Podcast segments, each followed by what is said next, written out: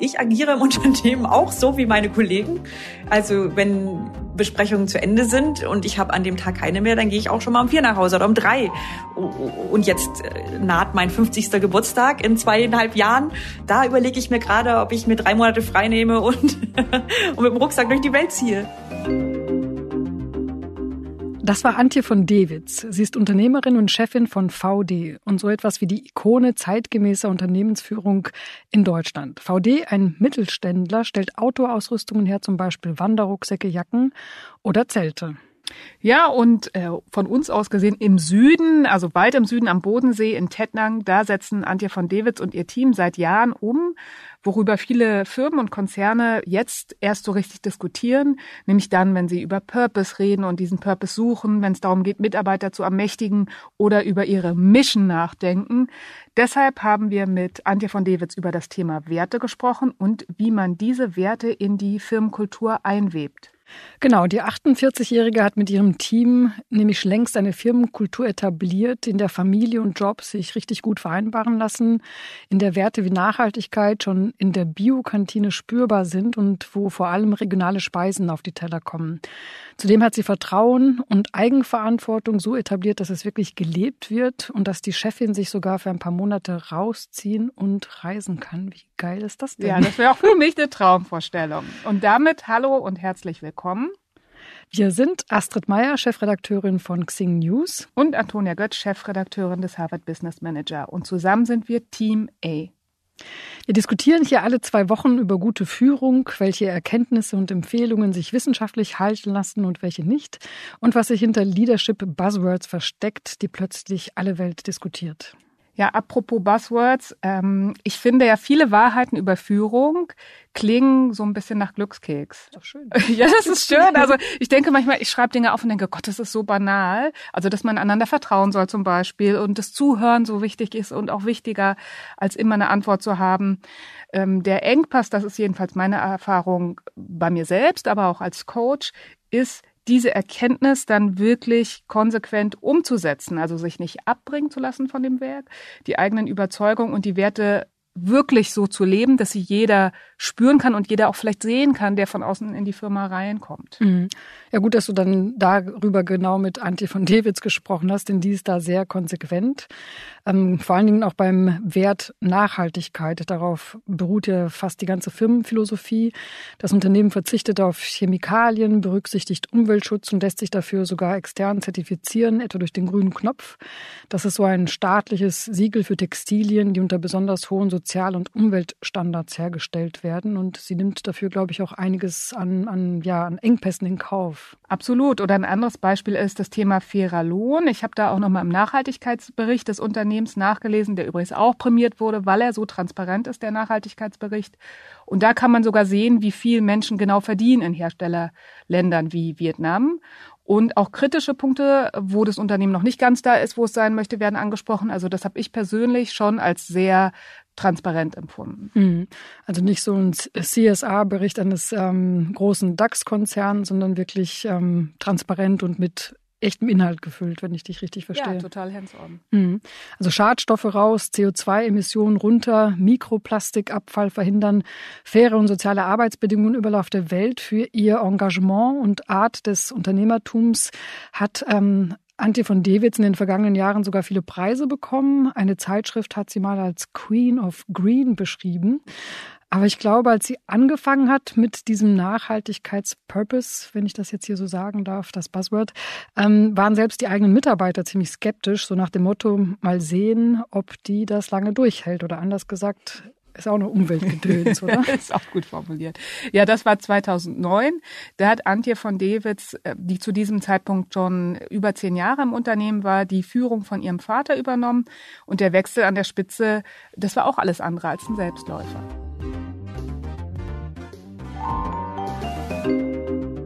Also Sie haben ja das Unternehmen, als Sie das von Ihrem Vater übernommen haben, völlig umgekrempelt und auch die Arbeitskultur umgekrempelt. Und was sind Ihre drei Leitsätze für gute Zusammenarbeit? Ja, jetzt muss ich gleich nochmal einschränkend sagen, ich habe es nicht komplett umgekrempelt, weil so die Werte, die waren schon da. Also es, mhm. wir haben es halt ähm, durchgängig gestaltet, so dass überall, dass wir ganz stark daran arbeiten, dass überall im Unternehmen das Gleiche erlebt werden kann und nicht komplett abhängig ist von einer einzelnen Führungskraft, wie ich das Unternehmen erlebe. Also vielleicht auch wichtig, auf was aufgebaut. Auch das ist ja ähm, typisch im Mittelstand. Also Sie haben als zweite Generation auf Werte aufgebaut. Genau, genau. Ja. Mhm. Und wie haben Sie diese Kultur dann, sagen wir, vielleicht weiterentwickelt? Also so, wenn ich so an, an, an Leitsätze denke, dann ist bestimmt eins da, dass das das für uns treibt, Energie da fließen zu lassen, wo Energie entsteht. Ähm, das so bildlich gesprochen, wir versuchen, dass keine Blockaden im Unternehmen entstehen, dass Energie frei fließen kann und dass ähm, das sind ganz verschiedene Ansätze, wie wir das machen. Einmal, indem wir die größtmögliche Vereinbarkeit von Beruf und Familie gewährleisten, weil wir einfach wissen, dass das so eine Blockade bei Menschen hervorruft, wenn ich mich einfach hier drängen lassen muss in einen Age-to-Five-Job. Das, das ist unheimlich äh, klar bei uns. Und dann auch alle Prinzipien, wie wir Sachen gestalten, zum Beispiel, wie wir unser internes Ideenmanagement oder so gestalten, dass wir das bewerten lassen, dass wir Ideen transparent machen. Jeder kann bewerten und da, wo die meisten Ideen drauf sind, äh, die meisten guten Stimmen drauf sind, die meisten positiven Bewertungen, da, da, da geht dann die Umsetzung auch schneller, weil wir sehen, aha, da fließt die Energie hin sozusagen. Oder dass wir ähm, das ermöglichen, dass im Unternehmen, ähm, wir haben letztes Jahr beispielsweise 25 Stellenwechsler gehabt von einer Abteilung in eine andere, also quer durchs Unternehmen, weil wir einfach ganz viel Wert darauf legen, ähm, dass es heißt ja eigentlich immer, man soll nicht die Stellen nach den Personen gestalten. Ich habe mir das vor kurzem überlegt. Ich glaube, das machen wir doch ganz, ganz viel, weil wir äh, anerkennen, dass Menschen unheimliche äh, verschiedene Stärken mitbringen, verschiedene Interessen und weil wir dieses positive Erlebnis gemacht haben, wenn, wenn die Energie frei entfaltet werden kann, entsteht so viel mehr. Und deshalb äh, ermutigen wir ganz stark eben, dass, dass Menschen auch ähm, ja von einer Position in eine ganz andere wechseln können und begleiten den Weg, weil wir festgestellt haben, das macht viel Sinn. Und ähm, stecken unheimlich viel Energie und auch ähm, so Coachings und und äh, Trainings rein, dass wir Menschen auf Augenhöhe bringen, weil wir mit, mit unserem Weg der Nachhaltigkeit, der uns vor extrem komplexe äh, Herausforderungen mit unheimlich vielen Zielkonflikten stellt, wissen wir, wir können das nur schaffen, wenn wir gemeinsam hierarchieübergreifend, interdisziplinär gemeinsam an einer Lösung arbeiten. Und eben da sozusagen die Energie nicht stehen zu lassen, weil eben da eine Hierarchie jetzt vor mir kommt und ich traue mir nichts mehr zu sagen, äh, dass wir da Menschen einfach ermöglichen, äh, ja, Gestaltungsspielräume für sich zu entdecken und, ähm, und ja, mitzumachen. Also es klingt schon fast, als stünde eine Philosophie dahinter. Gibt es denn Bücher? Gibt es eine Denkschule, die Sie besonders inspiriert hat? Äh, nein, überhaupt nicht. Ich glaube, das ist der gesunde Menschenverstand.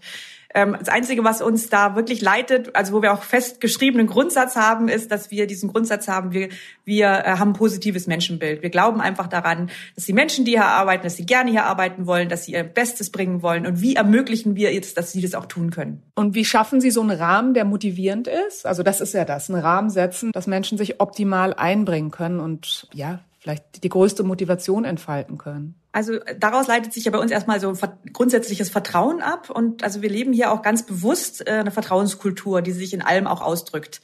Ähm, einerseits, indem wir tatsächlich die, schön mit dem Rahmen, weil bei uns sind die Führungskräfte explizit Rahmengeber, also auch dahin entwickelt, dass sie die Rolle als Rahmengeber wahrnehmen. Also weg von dem reinen Entscheider oder Machtwortsprecher oder was auch immer, hin zu, du bist Rahmengeber, du sorgst dafür, dass deine Leute gut miteinander in Kontakt kommen, dass Prozesse so gestaltet werden, dass Entscheidungen getroffen werden können, dass Schnittstellen optimal gestaltet sind. Du bist der Rahmengeber. Das heißt, die ganzen Führungskräfteschulungen gehen dahin. Ähm, aber eben auch die Mitarbeiterschulungen gehen dahin. Also wir trainieren alle unsere Leute in Selbstwirksamkeit. Also tatsächlich dieses bewusste Training dahin, entdecke deine Gestaltungsspielräume, lerne dich und andere kennen. Und ähm, ich, ich nenne es auch manchmal so, dass wir Beziehungsmanagement trainieren. Weil wir, je besser du dich selbst kennst und die anderen kennst, desto besser kannst du vertrauen. Und deshalb, und, und je, je weniger stolperst du über Beziehungskonflikte und kannst dich tatsächlich auf den Inhalt konzentrieren. Und all das, was wir gestalterisch im Unternehmen ähm, machen, an beispielsweise Vertrauens, also Arbeitszeit haben wir Vertrauensarbeitszeit. Homeoffice hatten wir schon oder mobiles Arbeiten hatten wir schon vor Jahren eingeführt, weil das einfach eine logische Konsequenz daraus ist. Oder wenn wir vor fünf Jahren eine Kantine eingeführt haben, ist beispielsweise selbstverständlich, dass dann, ähm, dass man dann mit einer Karte zahlt und selbst einfach eintippt, was man gemacht hat, was man gegessen hat. Einfach alles, was wir tun, ist auf Vertrauen aufgebaut. Jetzt denken ja viele, oh, na, ob da nicht dann geschummelt wird, haben Sie das schon mal gemessen? Also ist Ihr Vertrauen da schon mal enttäuscht worden in Ihre Mitarbeiterinnen und Mitarbeiter? Wie viel Geld fehlt am Ende in der Kantine, in der Kasse oder eben auch nicht? Also das habe ich jetzt vielleicht so erzählt, als ob das irgendwie alles ganz leicht und, leicht und easy war. Also es war ein ganz großer Transformationsprozess. Ähm, denn auch schon bei der Einführung von über zehn Jahren, als, als wir gesagt haben, wir haben positives Menschenbild und wir möchten so und so führen, äh, ist, ist erstmal gar nichts passiert. Also war okay, klar und so. Aber dann bei der Umsetzung war natürlich klar, ähm, nicht jede Führungskraft hat dieses Menschenbild. Äh, und manche haben sich da extrem schwer damit getan und haben auch eben äh, eigentlich sich wahnsinnig schwer getan, zum Beispiel beim mobilen Arbeiten eben nicht äh, die Anwesenheit ihrer Mitarbeiter zu haben und so weiter. Also das war jetzt kein, kein Spaziergang. Im Gegenteil, wir haben da ganz, ganz viele tiefe äh, Auseinandersetzungen darüber gehabt und sind auch, also äh, so fünf Jahre später etwa bei der, nach der Einführung haben, haben wir auch so einen riesen, riesen Tiefschlag gehabt, als wir festgestellt haben, Mitarbeiter haben uns über Jahre äh, betrogen und Produkte im Internet verkauft und so weiter und war ganz schlimm und ich dachte so jetzt die, die, die hier so kritisch sind und das, das als, als nicht gängig sehen, äh, als nicht mit ihrer Realität vereinbare, dass die jetzt kommen und sagen, siehste, geht doch nicht. Aber tatsächlich, die kamen und haben gesagt, das darf uns jetzt aber nicht unsere Vertrauenskultur zerstören. ja, also wir haben schon ab und zu Tiefschlag oder ab und zu negative Erlebnisse. Aber meine meine Wahrnehmung und auch die, auch glaube ich, alle anderen Kollegen oder die meisten aller Kollegen teilen, ist dieses, dass das so viel Energie freisetzt, dieses Miteinander, dieses vertrauensvolle Miteinander, dass wir den einen oder anderen Tiefschlag auch wegstecken können. Und wir haben etwa zur gleichen Zeit, also es ist jetzt auch schon wieder ein paar Jahre her, tatsächlich auch eine eine Studie darüber gemacht, mit, in Zusammenarbeit mit der Uni St. Gallen darüber, ob man das messen kann, ob man Vertrauen in unser Unternehmen messen kann. Ähm, und zum einen kam daraus, ja, tatsächlich, also man kann uns als Vertrauensorganisation bezeichnen und, und dann war auch ganz spannend eben, dass wir Vertrauer anziehen. Also es gibt Menschen, die haben so ein Urvertrauen, die, denen fällt es total leicht, Menschen zu vertrauen und die strahlen das auch aus. Und ähm, die ziehen wir an mit dieser Kultur und die sind dann auch wieder diejenigen, die so die Multiplikatoren sind. Denn je mehr Menschen du, je mehr Vertrauen du so im Unternehmen hast, desto mehr wird diese Kultur auch aktiv gelebt und, und äh, unterstützt. Und Sie haben ja gerade auch schon gesagt, oh, das Thema Kontrolle beim mobilen Arbeiten war ein Thema. Also Sie machen das nun schon sehr lange. Viele andere Unternehmen sind da jetzt erst voll eingestiegen und erleben genau das, dass es Führungskräften extrem schwer fällt, loszulassen, wenn die Mitarbeiter nicht vor Ort sind. Haben Sie da einen Tipp? Ähm, ja, ausprobieren tatsächlich. Also auf, also und vielleicht auch die Ängste offen ansprechen als das, was es sind, Ängste oder als äh, hey, ich habe da Bauchweh. Das gehört auch dazu. Wir haben wirklich eine Sprache entwickelt dafür, dass wir unser Bauchgefühl auch ansprechen und Emotionen ansprechen. Ich finde das total wichtig, weil es erleichtert so einiges, gell? Dann brauche ich keine irgendwie vorgeschobenen sachlichen Gründe dafür zu erfinden, warum ich jetzt glaube, dass du hier sein musst, sondern dass die Führungskraft tatsächlich äußert, ey, mir fällt es echt total schwer und können vielleicht auch was vereinbaren, dass man sagt, hey, das machen wir jetzt erstmal auf Probe, eine Woche und so oder, oder einen Monat und ähm, unterhalten uns da immer mal wieder drüber, wie geht's uns denn damit? Einfach dranbleiben. Und konnten Sie denn alle Führungskräfte auf dem Weg mitnehmen? Grundsätzlich ja, so von der Haltung schon. Also ich glaube schon, dass die allermeisten da auch komplett mit mitgehen. Ähm, aber was wir festgestellt haben, ist, dass das andere Kompetenzen erfordert. Also jetzt so der Rahmengeber zu sein, also du brauchst echt ein gutes Standing, du, du kann, musst dich selbst zurücknehmen können, du, du brauchst eine hohe Souveränität und das hat nicht jede Führungskraft mitgebracht, denn bei uns, wie bestimmt auch in vielen anderen Unternehmen, war oftmals eben die beste Fachkraft zur Führungskraft geworden und so, äh, ich habe mal nachgerechnet oder überschlagen, wir haben schon so etwa zehn Führungskräfte, die im Laufe der letzten Jahre dann auch einfach zurückgetreten sind oder halt eine Stufe runtergegangen sind und so die von sich aus oder im Gespräch mit uns eingesehen haben, dass es dass das tatsächlich nicht ihre Rolle ist und dass sie sich wohler fühlen als Experte oder als an anderer Stelle. Ja, die Kompetenzen, die Sie beschreiben, die lernt man ja jetzt nicht im Ingenieursstudium und man lernt sie aber eigentlich auch nicht wirklich im Managementstudium so in dieser Breite wie schaffe ich eine Vertrauenskultur, wie setze ich da den guten Rahmen, also wie ähm, machen Sie Ihre Führungskräfte da auch fit für diese Kultur und für diesen Wandel? Äh, wir haben ganz viel rein investiert, also wirklich ganz viele Schulungen dazu gemacht. Angefangen haben wir also äh, in den ersten Jahren so, dass wir diese zum Beispiel diese Persönlichkeits ähm, wie sagt man da, mit den Farben, ich weiß gar nicht, wie das heißt, äh, mit Disk-Modell oder sowas? Ja, ja, sowas in der Art. Sowas. Mhm. Ähm, Insights Disk. Genau, um, um überhaupt mal ähm, den Sinn dafür zu schärfen, dass wir eben nicht alle gleich sind, sondern sehr, sehr unterschiedlich. Denn äh, spannend war dann zu erleben, dass wir eine sehr vorherrschende Farbe unter den Führungskräften hatten, nämlich Rot. Und dass wir überhaupt keine grünen, also eher zurückhaltende Menschen unter den Führungskräften hatten. Das war für uns sehr wertvoll, diese, diesen Einblick zu gewinnen. Ähm, Menschen sind unterschiedlich, bringen unterschiedlich Stärken und Schwächen mit, müssen auch unter, also du schaffst besseres Arbeitsumfeld, wenn du das weißt, weil du dann auch als Führungskraft unterschiedlich drauf eingehen kannst, auf deren Bedürfnisse. So, das war Schritt eins. Und Schritt zwei war dann eben in Richtung Selbstwirksamkeit, eben auch noch Training eigentlich darin nochmal so, was sind die verschiedenen Bedürfnisse, wo, wo bin ich stark, in welchen Bedürfnissen, wie prägt es mich, welche Emotionen habe ich dadurch, wie kann ich das lernen, mich nicht von meinen Emotionen leiten zu lassen, sondern das schön sauber unterscheiden zu können. Also tatsächlich lauter solche Schulungen in Richtung, ja, ich würde sagen Beziehungsmanagement. Da haben wir wirklich viel, viel rein investiert.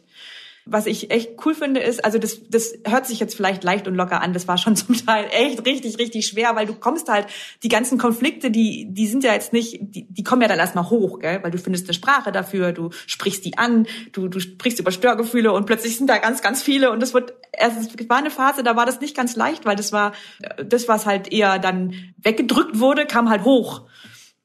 Aber heute, also jetzt ähm, zehn Jahre, über zehn Jahre nach dem Start, muss ich sagen, dass der Weg sich unglaublich gelohnt hat, weil wir haben eine ganz leichte, leichte Atmosphäre hier, also ein leichtes Miteinander, ein, ein, ein fröhliches, leichtes Miteinander.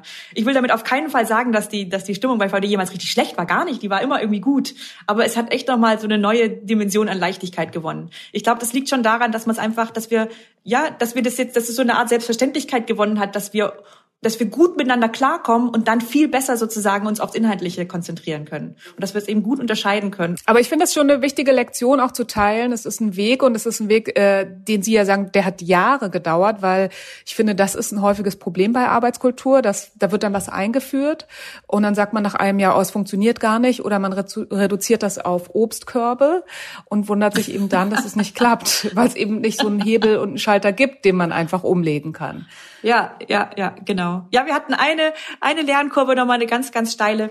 Ähm, weil eben zu unserer Denke passt ja auch eben dieses Konzept der Agilität sehr gut, gell? Und ähm, wir hatten im Bereich Marketing, da war das so, dass wir einen Teamleiter zum Abteilungsleiter wurde und damit äh, dann haben wir gesagt, okay, besetzen wir den Teamleiter jetzt nach oder nicht und haben gesagt, ah nee, machen wir nicht. Wir brauchen ja eigentlich gar keine Führungskräfte mit unserem Konzept. Wozu brauchen wir überhaupt noch Führungskräfte? Und wir hatten von so einer Beraterin gehört, die uns versprochen hat sozusagen, äh, dass innerhalb von keine Ahnung drei Workshop-Tagen sind wir dermaßen agil in dieser Abteilung, brauchen wir gar keine Führungskräfte mehr. Und wir sagten, na, passt eigentlich gut zu uns, probieren wir das mal aus. Und es war es ging dermaßen nach hinten los.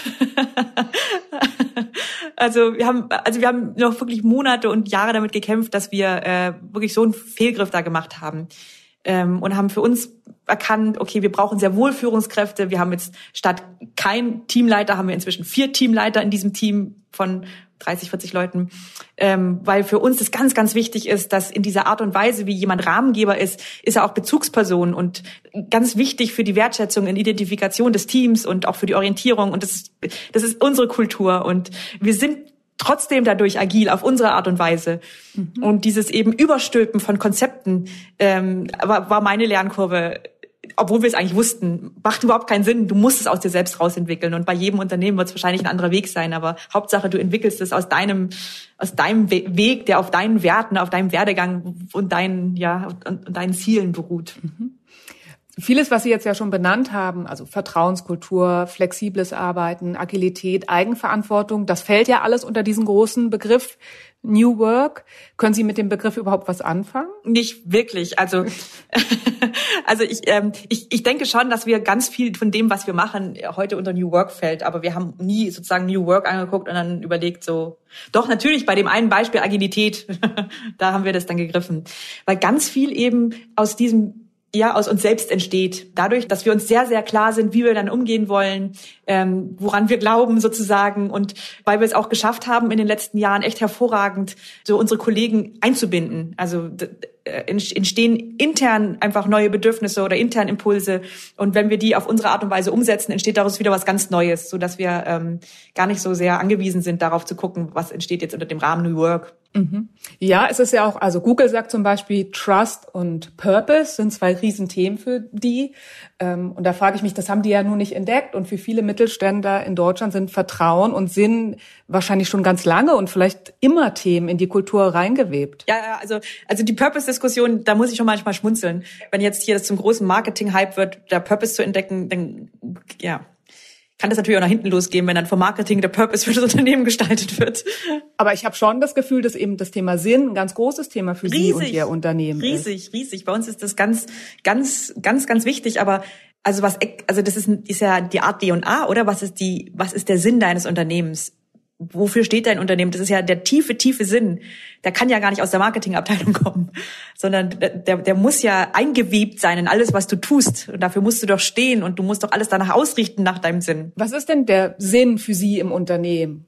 Und vielleicht auch der Sinn, der sich mit Ihnen verknüpft. Was ist Ihnen da wirklich, wirklich wichtig auch als Unternehmerin? Also, wir sind ja ein Outdoor-Ausrüster, das heißt, wir rüsten Menschen oder wir unterstützen Menschen, Natur zu erleben in, in allen Spielarten der Aktivitäten, die du draußen in der Natur machen kannst.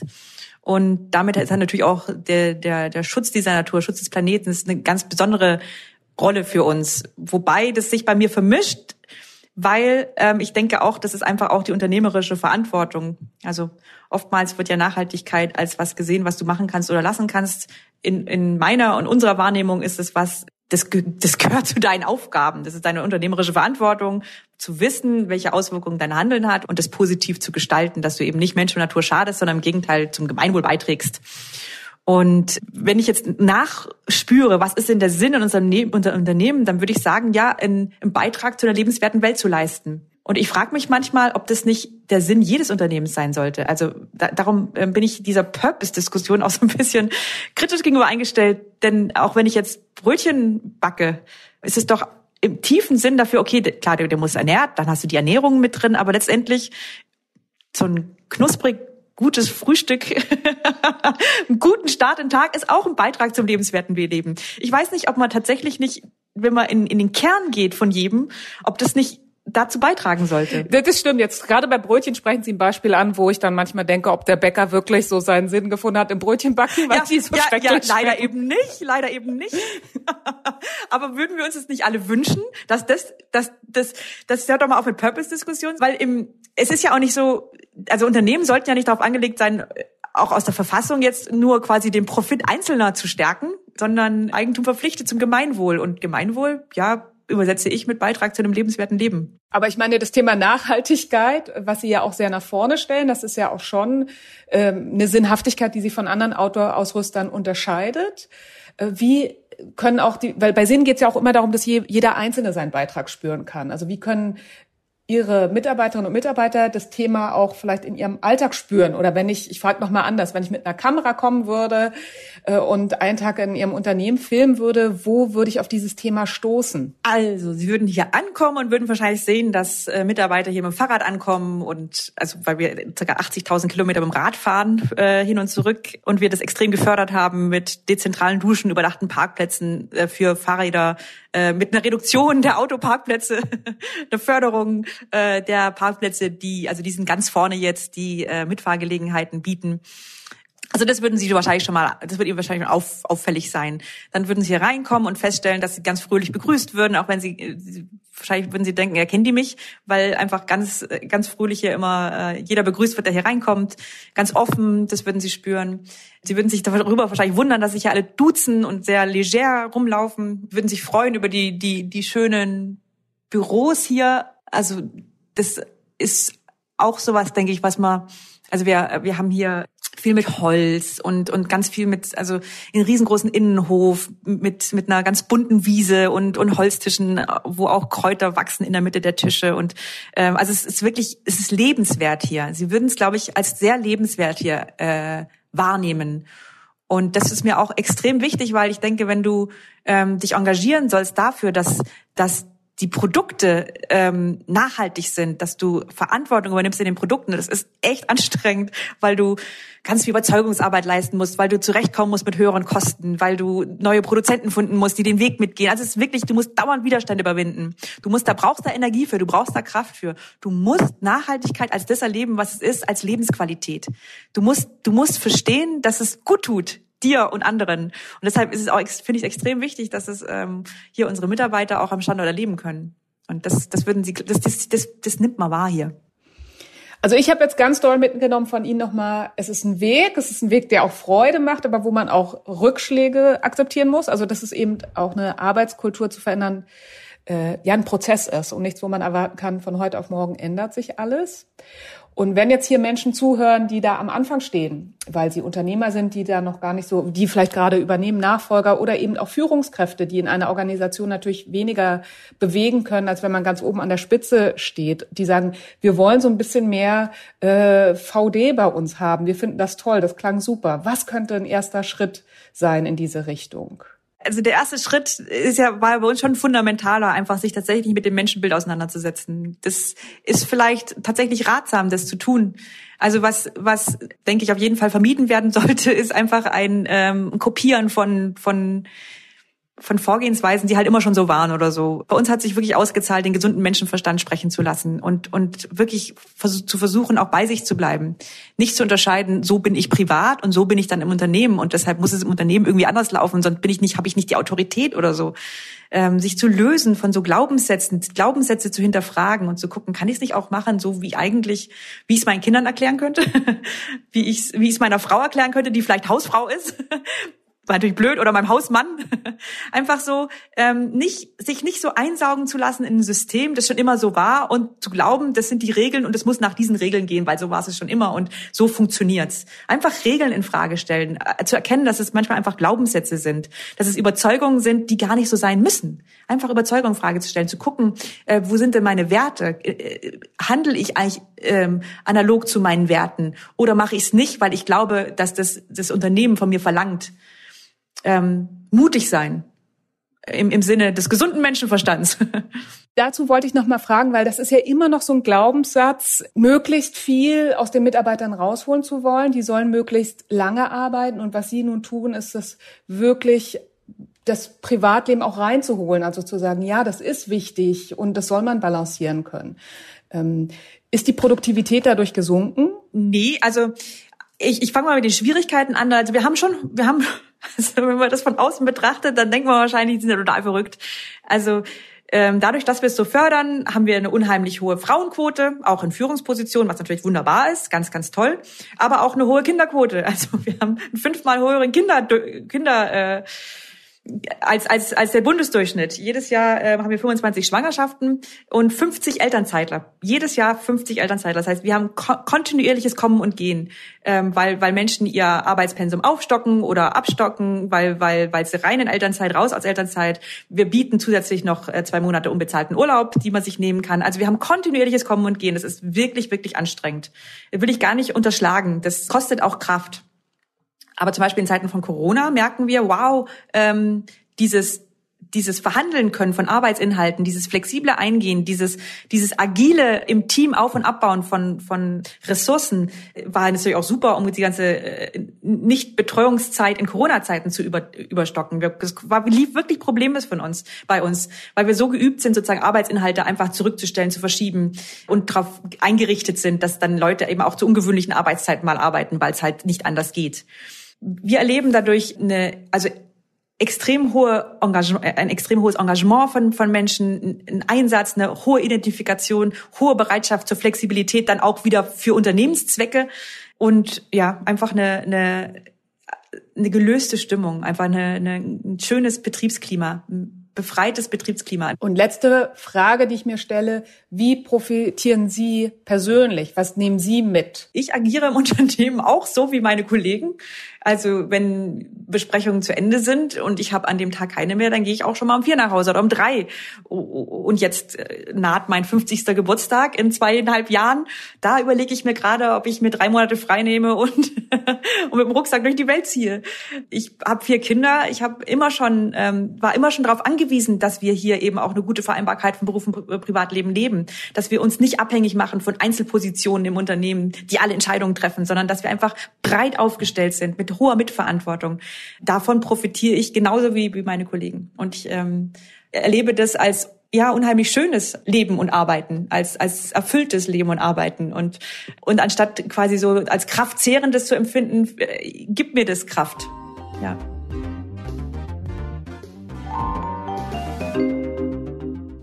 Was bei mir jetzt nachklingt, ähm, Antje von Dewitz konnte auf einem Fundament aufbauen. Das viele Werte und Ideen waren ja schon von ihrem Vater angelegt ähm, und sie hat diese dann weiterentwickelt und sehr entschlossen für sich selbst auf ihre Art umgesetzt. Mhm. Also ich denke, da haben Familienunternehmen auch einen Vorteil. VD ist ja zu 100 Prozent in Familienbesitz. Das heißt, Antje von Dewitz hat die Möglichkeit, zum Beispiel auf Marge zu verzichten und höhere Löhne als die Konkurrenz zu zahlen. Damit möchte ich jetzt nicht sagen, es ist ein, total einfach. Also es ist sicherlich schwierig und dann auch eine schwierige Entscheidung. Aber immerhin, sie hat es in der Hand. Mhm. Also ich finde, es ist jetzt auch nicht so, dass die großen Konzerne das nicht in der Hand hätten. Also die stehen vielleicht unter mehr Druck von den Investoren und den ähm, ja allen Stakeholdern. Aber klar, das ist natürlich dann nochmal eine andere Gemengelage. Aber auch da finde ich, ist es eine Entscheidung, die man durchaus treffen kann. Ich finde, man kann am Beispiel VD auch sehen, was es für einen Unterschied macht, ob sich eben eine Marketingabteilung einen Purpose oder irgendeinen so Sinnspruch ausdenken muss oder ob dieser Sinn und die Werte eines Unternehmens tatsächlich schon über die Inhaber in der DNA verankert sind. Und ich finde, wir schauen dabei gerade auch in Deutschland viel zu wenig auf den Mittelstand und bewundern stattdessen immer irgendwelche Tech-Konzerne, von mir aus aus dem Silicon Valley. Ich musste zum Beispiel, als ich ähm, das Interview mit Antje jetzt gerade nochmal angehört hatte, musste ich an die Sinnsprüche der ganzen Tech-Branche denken, die dort überall auf den Plakaten in den Großraumbüros und in den Firmengängen hängen. Und ähm, da hatte ich auf einmal Sheryl Sandberg im Kopf, die ist ja COO bei Facebook und die wurde ja schon vor ein paar Jahren zum Beispiel unter anderem mit dem Spruch, Bring Your True Self to Work bekannt. Und ich muss sagen, wenn man jetzt bedenkt, was Facebook so in Sachen auch ähm, Demokratie und, und Hate Speech und so weiter auf der ganzen Welt angerichtet hat, frage ich mich, was das denn für ein wahres Ich sein soll, was man da zum, zur Arbeit mitbringen darf. Ja, das ist ziemlich bitter. Und ähm, genau hier passt, da muss ich Ihnen anbringen, ein Autor, den ich ganz gerne zitiere, weil ich ihn einfach so toll finde. Werte kann man nicht lehren, sondern nur vorleben hat Viktor Frankl einmal geschrieben. Auch hier sieht man wieder, das klingt sehr leicht, das ist aber, wenn man sich das mal konsequent durchdenkt, das wirklich immer vorleben, ist es halt eben auch da wieder die schwierige Sache, das Tun. Und Frankl ist ähm, Psychiater gewesen und Arzt aus Wien, der sich ganz intensiv mit der Frage beschäftigt hat, was Menschen motiviert. Und das ist für ihn vor allem Sinn.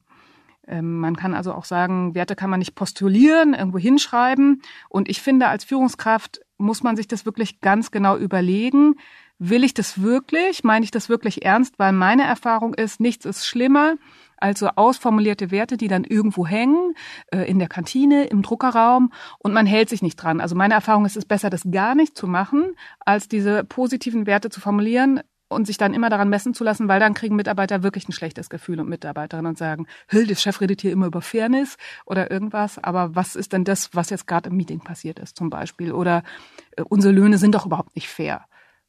Mhm. Hattest du denn schon mal den, den Fall, dass deine eigenen Werte mit den Werten deines Arbeitgebers nicht übereingestimmt haben? Mm, das nicht, finde ich. Also ich habe immer das Glück gehabt, bei Arbeitgebern zu arbeiten, wo das sehr deckungsgleich war. Aber ich finde schon, also ich bin ja auch nicht irgendwie Mutter Maria oder so. Also ich finde, du wirst überrascht sein. Ähm, ich finde auch meine eigenen Werte ähm, natürlich verfehle ich auch manchmal die zu, zu leben. Und ich merke das immer daran, wenn ich abends zu Hause sitze und dieses Grummeln habe und mir sowas richtig nachhängt und ich mich richtig wütend bin auf einen Kollegen, auf eine Kollegin. Wenn ich das zu Ende denke, merke ich meist, äh, ich habe einen eigenen Wert nicht gelebt. Also ich habe mich davon abbringen zu lassen, ähm, so zu handeln, wie ich eigentlich handeln möchte. Ähm, und da finde ich, da werden Werte ganz gut spürbar. Und ich merke auch, wie zufrieden mich das macht, wenn ich tatsächlich meine Werte lebe und danach handle und entscheide. Mhm. Ich glaube, Zufriedenheit ist auch ein richtiger und wichtiger Punkt. Ähm, Antje von Dewitz hat ja offen geteilt, was sie für Rückschläge erlebt hat. Und wer auch in solchen Momenten zu seinen eigenen Werten steht, selbst wenn er oder sie enttäuscht wird, ähm, der meint es tatsächlich ernst. Und ich finde, das wirkt dann auch glaubwürdig und man ist dann auch automatisch authentisch und muss sich gar nicht groß Gedanken drüber machen, lebe ich jetzt nach meinen Werten oder nicht. Absolut. Also ich fand das auch krass. Ich meine, wenn ich da Mitarbeiter beklauen, ähm, das ist ja schon was, wo man, glaube ich, ganz schön ins Zweifel kommt. Also ich merke, wir könnten ewig weiterreden über dieses Thema. Ich finde das Thema auch total wichtig und packend. Und das ist ein Thema, was mich berührt. Also ich werde mal zwei Bücher von Viktor Frankl in die Shownotes packen und einen Artikel, der einen ganz guten Einstieg bietet. Und wenn ihr Lust habt, nochmal eine Folge zu hören, wie man seine eigenen Werte findet, oder wenn ihr wollt, dass wir hier über Sinn und Motivation sprechen oder über ganz andere Themen, dann schreibt uns dazu einfach mal. Die Adressen haben wir auch in die Show Notes gepackt. Und zuletzt gibt es natürlich noch eine Übung für euch. Antonia, hast du was mitgebracht? Ja, ich habe euch drei Fragen mitgebracht, mit denen ihr mal schauen könnt, was eure Werte sind. Also das ist jetzt keine umfassende Analyse, aber ein kleiner Einstieg in das Thema. So, und die drei Fragen lauten, welcher Mensch hat euch besonders beeindruckt? Und wenn ihr jetzt so einen Menschen habt, also überlegt mal nach der Folge vielleicht, dann überlegt auch mal, welche Haltung und welche Werte zeichnen diesen Menschen aus. Frage Nummer zwei, was macht euch richtig wütend und welcher Wert wird in dieser Situation verletzt? Und jetzt eine dritte Frage, die finde ich persönlich super, habe sie schon ganz vielen Menschen gestellt und unterschiedlichste Antworten und Werte gehört. Wenn ich dir, liebe Astrid zum Beispiel, 10.000 Euro schenken würde, was würdest du damit anstellen? Muss ich das jetzt beantworten? Fällt dir spontan was ein? ähm, ich glaube, ich würde sie in Tech-Aktien investieren. das ist auch sehr interessant. Okay, das sagt aber vielleicht weniger über mein Wertesystem aus, als man jetzt vielleicht denkt. Ja, wir hören uns in zwei Wochen wieder. Das ist ja hier der ehrliche Führungspodcast. Hört unbedingt rein, weil in zwei Wochen, da sprechen wir mit Julia Jekel. Sie ist CEO an der Spitze des Verlagshauses Gruner und Jahr. Und mit ihr werden wir darüber sprechen, warum sie ihr eigenes Büro aufgegeben hat und wie die Zukunft des Büros oder das Büro der Zukunft aussehen wird.